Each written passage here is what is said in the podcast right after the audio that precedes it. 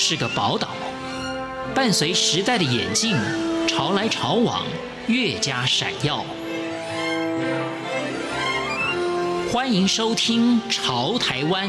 发现台湾的美好。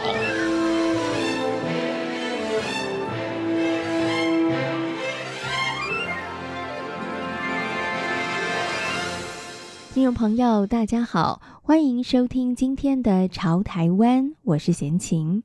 台湾绿色养生学会成立于二零一零年一月二十三日，希望能够建构与植物相关的绿色环境和活动设计，让人们的身心灵能够更加的健康，同时推动绿色养生。今天《潮台湾》节目。台湾绿色养生学会的理事长、嘉义长庚医院复健科主治医师许宏志将分享绿色养生。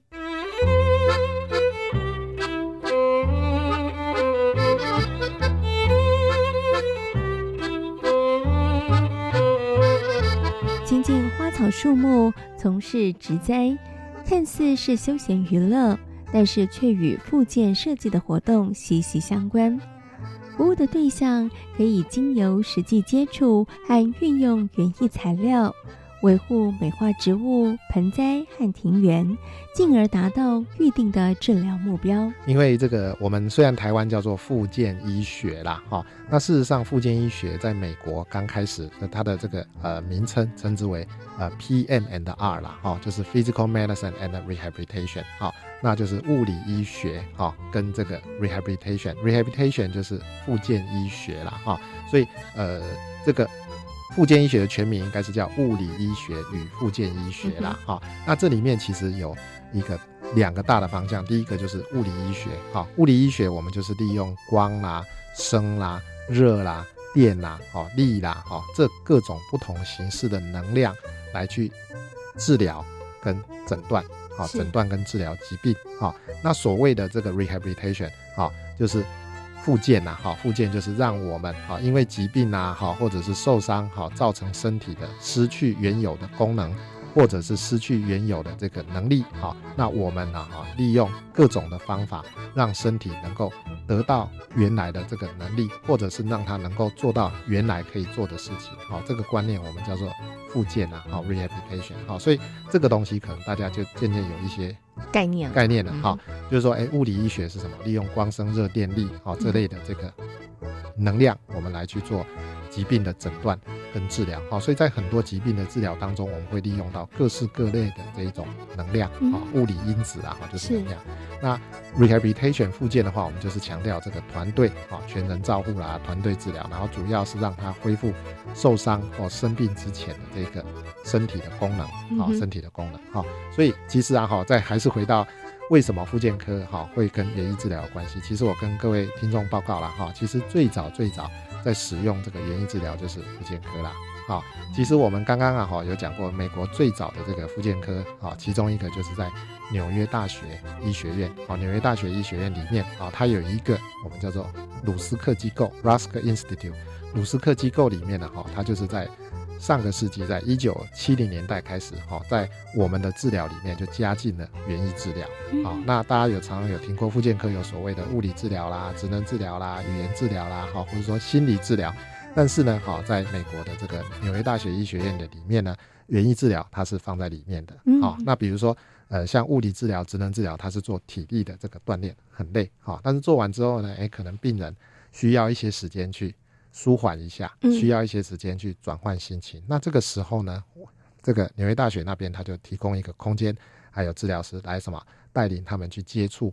这个各式各类的自然的植物。好，在这个当中呢，它作为一个喘息，好，作为一个转换心情的这个方法。好，所以最早园艺治疗，哈，在复健科我们就已经用了大概有四十几年。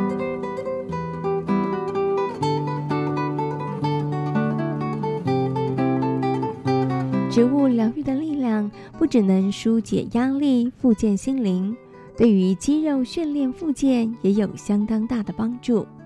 日复一日枯燥的复健活动，容易让人觉得疲惫和倦怠，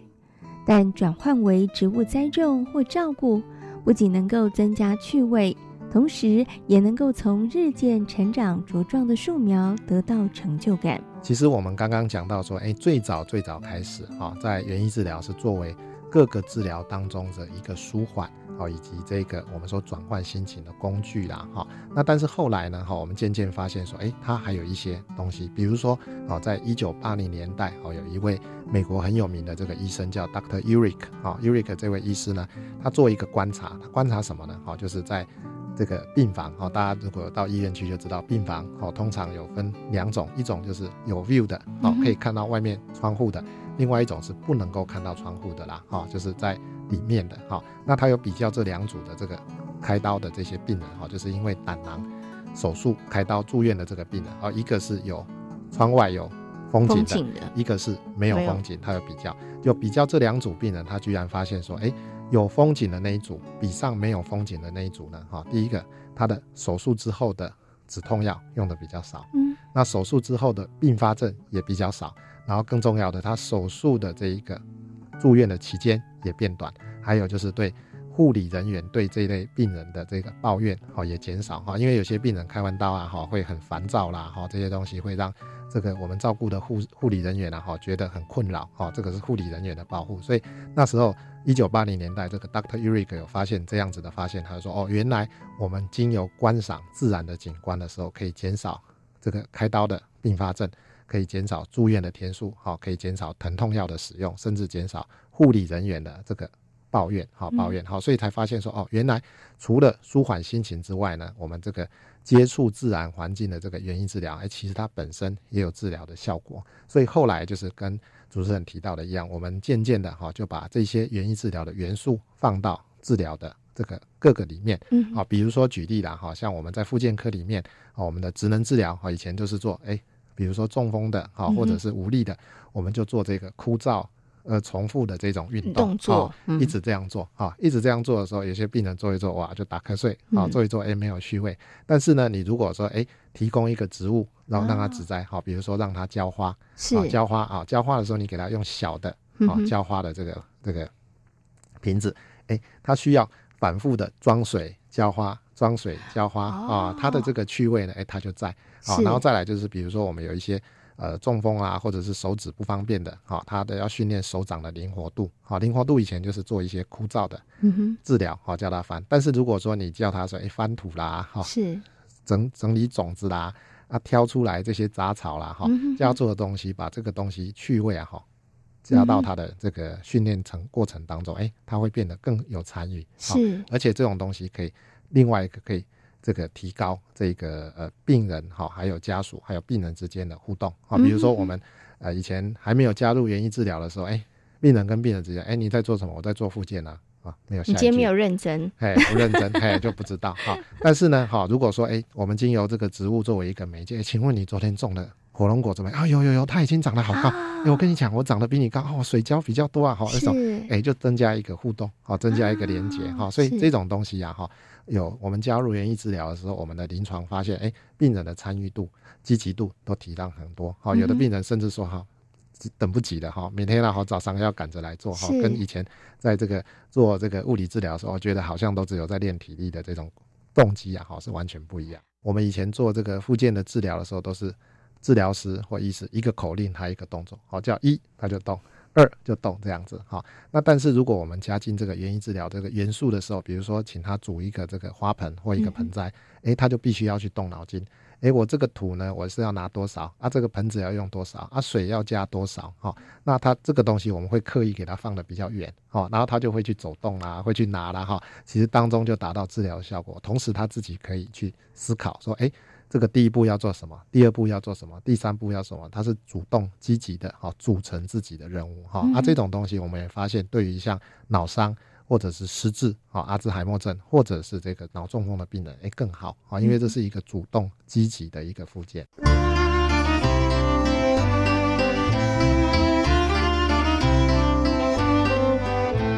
台湾绿色养生学会。定期举办绿色养生的相关训练课程和学术研讨会，同时也从事绿色养生教育的推广。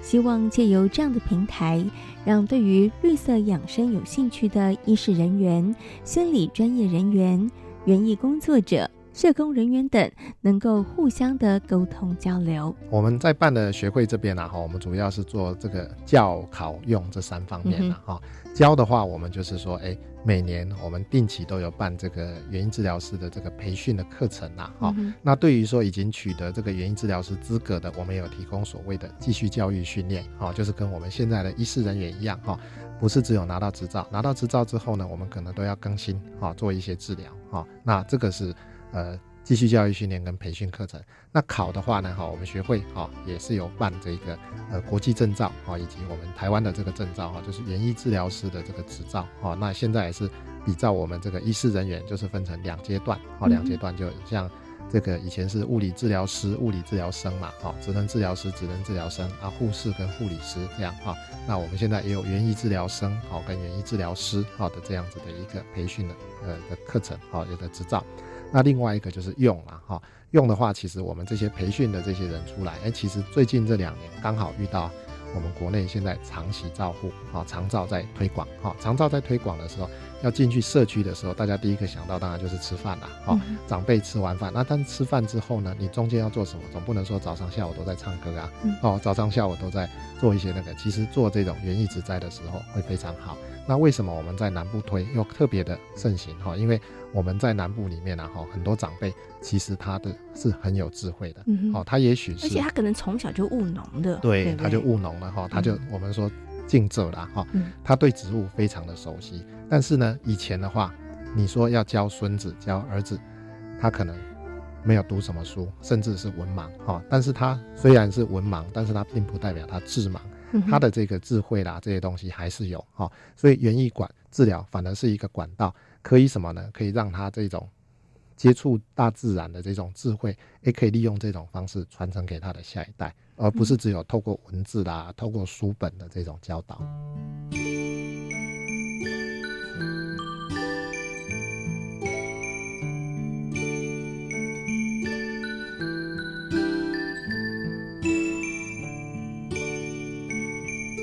绿色养生推广不仅有益于身心发展，事实上也能够运用于长照机构，